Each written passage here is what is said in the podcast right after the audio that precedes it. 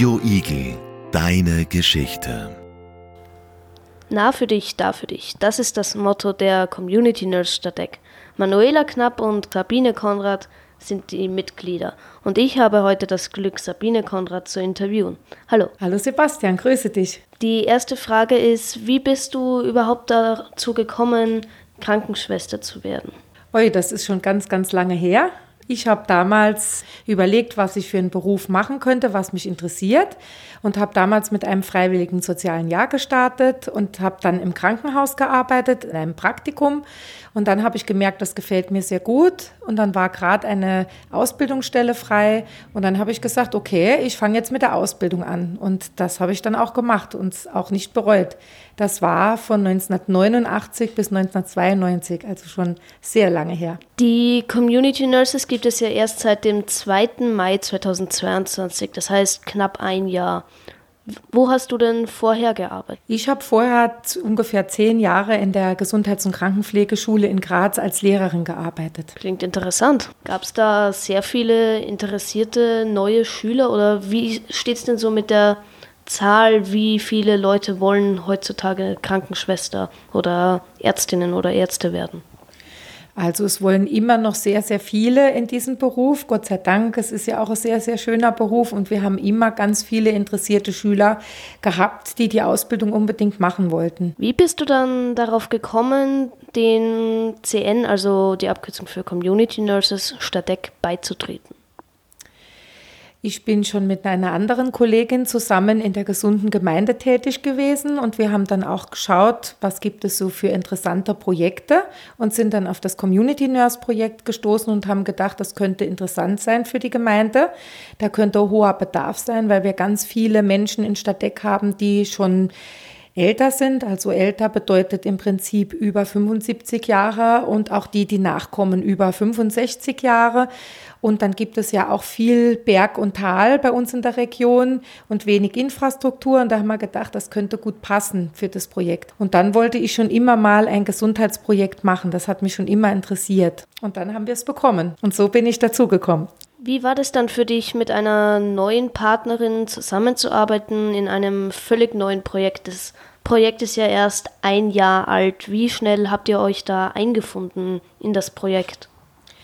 Also wir haben uns sehr, sehr schnell eingefunden. Ähm, die Manuela und ich haben uns kurz vorher beim Vortrag kennengelernt und uns dann wieder getroffen und die Idee oder die Leidenschaft zum Thema hat uns eigentlich schnell zusammengebracht und die Kreativität auch, dass wir was gestalten können und das zusammen hat es gebracht, dass das eigentlich direkt Vollgas losgestartet ist und dass wir jetzt auch beide so erfolgreich in diesem Projekt dabei sind und dass viele Bürger und Bürgerinnen in Stadtdeck das auch nutzen. Also ihr habt sehr schnell Anschluss gefunden und auch sehr schnell Klienten und Klientinnen gefunden. Wie viele Leute über 75 oder 65 gibt es denn, die wirklich Hilfe brauchen?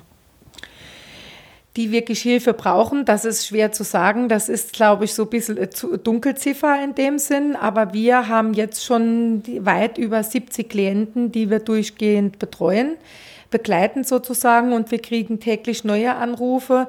Ähm, das Ganze spricht sich immer mehr rum und da gibt es schon einen erhöhten Bedarf. Bestimmt auch an Leuten, die Hilfe bräuchten und die sich vielleicht noch nicht gemeldet haben.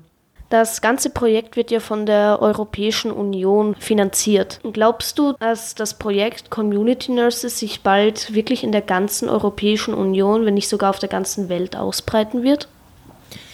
Also wenn man sieht, dass der Bedarf sehr hoch ist und dass draußen in den Krankenhäusern und den Pflegenheimen aufgrund auch vom Pflegenotstand alle, ähm, alles überlastet ist, ich fände ich es ganz, ganz wichtig von meiner Seite zu sagen, dass es ausgebaut wird, überall äh, in Europa auf jeden Fall. Es gibt ja schon so ein paar Länder, die das schon längere Zeit machen. Also nicht in Europa, aber hauptsächlich halt in den nordischen Ländern äh, gibt es das oft. Norwegen, Schweden, Kanada ist das gang und gäbe schon seit vielen Jahren. Und da sollten wir uns eigentlich ein Beispiel nehmen, dass wir die Leute zu Hause, in ihrem eigenen Zuhause gut begleiten können, damit sie nicht ins Krankenhaus müssen.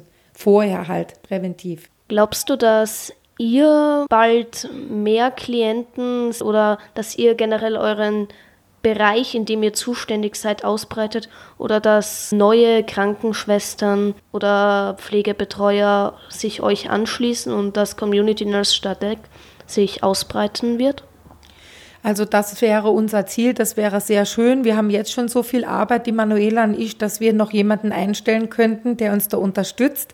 Das auf jeden Fall. Und es wäre wünschenswert, dass jeder halt sieht, auch in der Region, wir kriegen auch Anfragen von Nachbargemeinden, die wir dann natürlich äh, nicht annehmen dürfen, weil das Projekt jetzt nur für Stadeck jetzt in unserem Bereich genehmigt worden ist. Und der Bedarf ist auf jeden Fall da. Also es müsste so sein, dass sich das Projekt auf jeden Fall ausbreitet. Von uns aus sofort. Das Projekt geht ja nur bis 2024 und dann ist ja ein voraussichtliches Ende. Hoffst du, dass das Projekt dann doch noch weiter besteht, weil es ist ja bisher nur ein Pilotprojekt? Und glaubst du, dass die Community Nurses Stadeck eine weitere Zukunft haben? Ja, das glaube ich fix. Das möchte ich zuerst beantworten, sonst würde ich nicht darum kämpfen, auf jeden Fall. Ähm, über das 1224 hinaus, das hat die Politik, hat da ein Wörtchen mitzureden, ob das dann so weiterläuft. Da geht es immer um die Finanzierung äh, für die Gemeinde und da ringsrum die Regionen wäre es auf jeden Fall ganz, ganz wichtig. Aber ja, also ich hoffe und ich glaube fest daran, dass das Projekt weitergeht, wie es auch weiter finanziert wird. Das wird sich dann zeigen. Das ist jetzt noch nicht fix, aber ich habe ein gutes Gefühl, dass es weitergeht und hoffe es auch. Du hast ja vorhin gesagt, dass ihr oft Anfragen von außerhalb eures Zuständigkeitsbereiches bekommt, die ihr aber nicht annehmen dürft. Aber dort gibt es ja auch Hausärzte, Ärzte, vielleicht auch dort Community Nurses. Ihr seid ja auch gut vernetzt mit anderen Community Nurses.